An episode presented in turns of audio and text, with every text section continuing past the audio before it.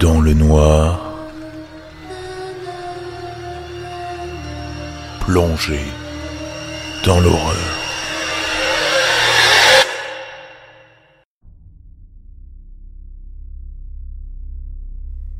Il y a un an, ma femme et moi, nous avons fait une très bonne affaire quand nous avons acheté la maison.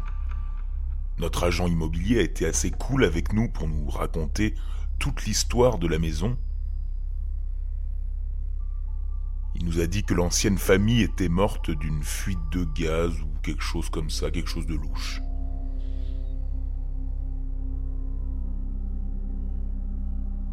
Mais bon, maintenant il y avait des détecteurs installés dans la maison partout, donc c'était sans danger. Ça fait toujours bizarre de dormir dans une chambre où quelqu'un d'autre est mort. Bref, s'est passé des choses que je n'ai pas pu expliquer. La première nuit, après l'emménagement, il pleuvait beaucoup, beaucoup trop. Pourtant, bizarrement, j'ai bien dormi cette nuit-là. Cependant, la nuit suivante, il ne pleuvait plus et c'est là que j'ai commencé à entendre des bruits étranges. Je pouvais jurer qu'il y avait des bruits de pas dans la cuisine. Mais je les entendais que quand j'étais en haut. Et inversement, les portes claquaient en haut quand moi j'étais en bas. Mais jamais quand je me rapprochais des portes. Tout le temps, je trouvais la porte d'entrée légèrement entr'ouverte. Je vous le jure, quand je m'endormais, elle était fermée à clé et quand je me réveillais, elle était ouverte. J'étais pourtant sûr de l'avoir fermée jusqu'au bout. C'était une maison bizarre, c'est sûr. Mais moi je savais pas qu'il se passait des trucs surnaturels. Puis c'est là qu'est arrivé le premier jeudi soir. J'ai eu un sentiment étrange, profond, dans mes tripes, toute la journée de ce jeudi. Savez, le genre de sentiment euh, de tension que l'on ressent avant de partir en voyage. Et ça a empiré quand je suis rentré du travail. Plus tard, dans la soirée, j'étais assis euh, à la table dans le salon sur une chaise, je vérifiais mes courriels quand j'ai entendu un petit sifflement dans le couloir. Tout de suite, je me suis levé pour aller vérifier ce que c'était. Dès que je me suis levé, le son a clairement changé d'endroit, passant du bas du couloir au haut de l'escalier. Rapidement, j'ai monté les escaliers et une vague de paranoïa m'a frappé. Quand j'ai regardé au fond du couloir de notre chambre, les murs semblaient bouger, je vous jure, ils bougeaient. Je suis sûr que vous avez déjà connu un moment comme ça vous fixez quelque chose qui pourtant reste immobile, et bizarrement dans votre vision périphérique, tout bouge.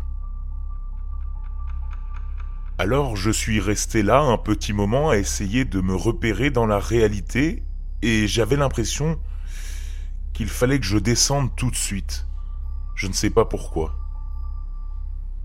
J'ai donc commencé à redescendre et après la première marche, le sifflement s'est arrêté. Et ce sentiment bizarre qui pourtant me suivait s'est dissipé. Je me suis retourné pour regarder au fond du couloir et tout était redevenu normal. Mais après ça, ça a empiré, les choses sont devenues encore plus effrayantes. Quand ma femme et moi nous nous préparions à aller nous coucher, il y a eu une panne d'électricité d'un coup. J'ai regardé par la fenêtre et les lumières du quartier étaient toujours allumées. Je savais que ça venait de chez moi, que ça venait d'un fusible. J'ai pris une lampe de poche et je suis descendu au sous-sol. Quand j'ai attrapé la poignée, ma main s'est arrêtée. J'ai encore entendu ce léger sifflement qui venait de l'autre côté de la porte.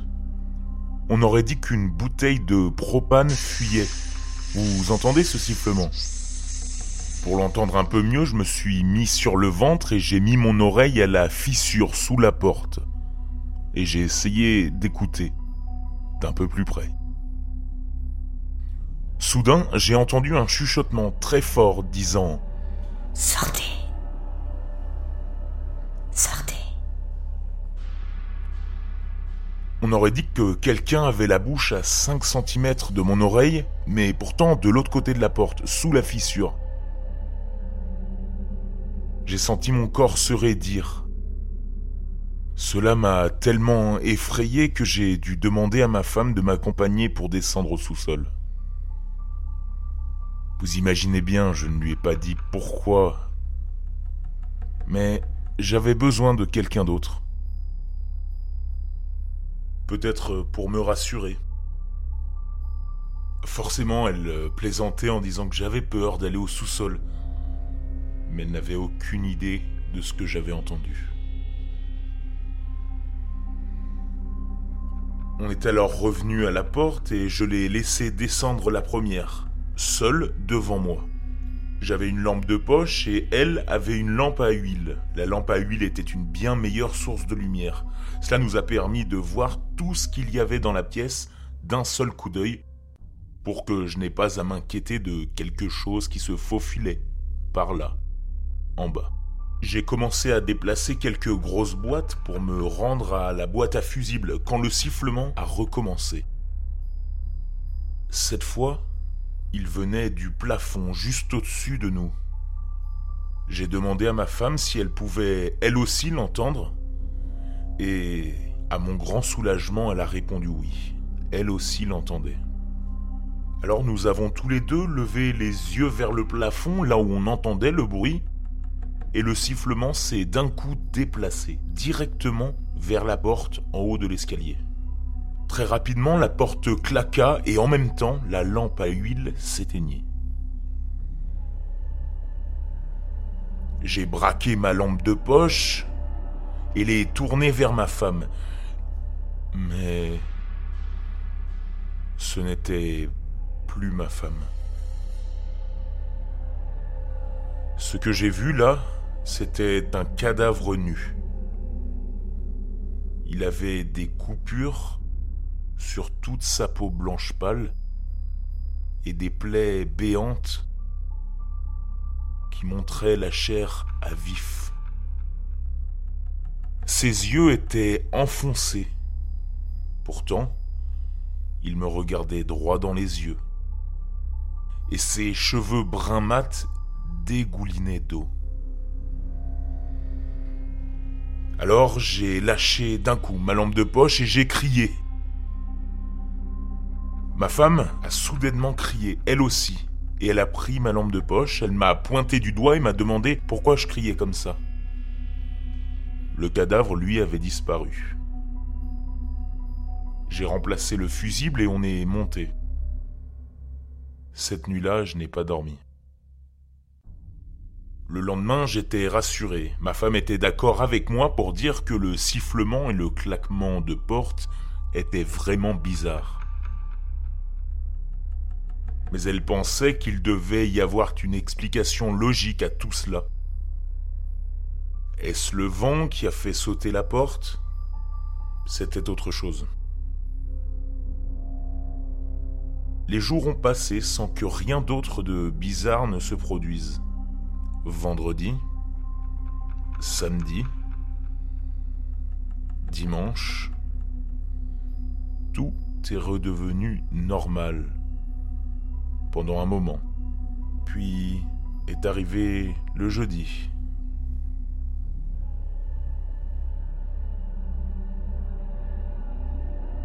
Comme la semaine dernière, j'ai recommencé à ressentir ce sentiment dès le début de la soirée de jeudi. J'avais l'impression que les jeudis jouaient un rôle important dans ce qui se passait. Alors j'en ai parlé à un voisin, plus tôt dans la semaine. Est-ce que quelque chose de mal est arrivé à l'ancienne famille un jeudi? Après une petite discussion, j'ai demandé s'il savait ce qui était arrivé à la famille qui vivait ici, avant nous.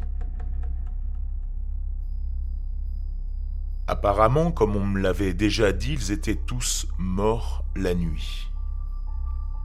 Personne ne savait pourquoi. Ça devait sûrement provenir d'une fuite de gaz puisqu'ils avaient été tous asphyxiés.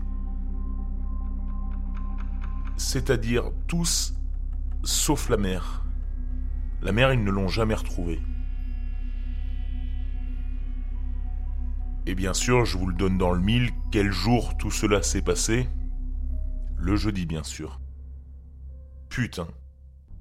J'étais presque sûr que la maison était hantée maintenant. Mais en même temps, j'ai réalisé à quel point c'était aussi stupide de penser cela. N'est-ce pas? Vous aussi, vous pensez que c'est stupide. Vous pensez que je suis fou?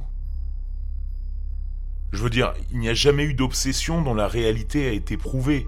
S'il y en avait eu, ça aurait été célèbre, ce serait passé aux infos.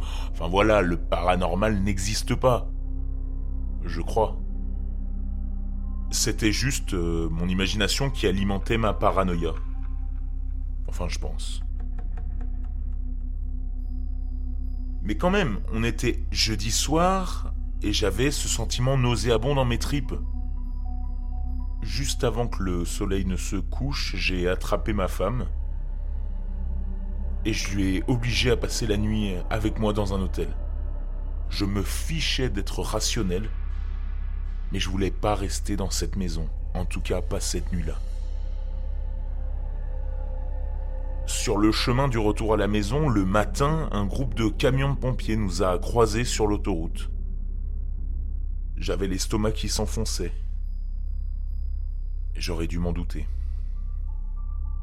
Les camions de pompiers se dirigeaient vers ma maison. Au loin, on voyait une épaisse fumée noire, une fumée qui s'échappait par toutes les fenêtres et par la porte d'entrée. Pourtant, on aurait dit qu'il n'y avait pas le feu. Dieu merci, il n'y avait pas eu d'incendie. Toutes mes affaires étaient encore là. Cependant, la police s'est présentée. Elle avait besoin de me parler quelques instants. En tout cas, c'est ce qu'ils ont dit. Apparemment, l'un des pompiers a trouvé le squelette d'une femme accroupie en position fétale derrière la fournaise au sous-sol. Je n'ai plus jamais entendu le sifflement après ça. C'est aussi la dernière fois que nous sommes entrés dans cette maison.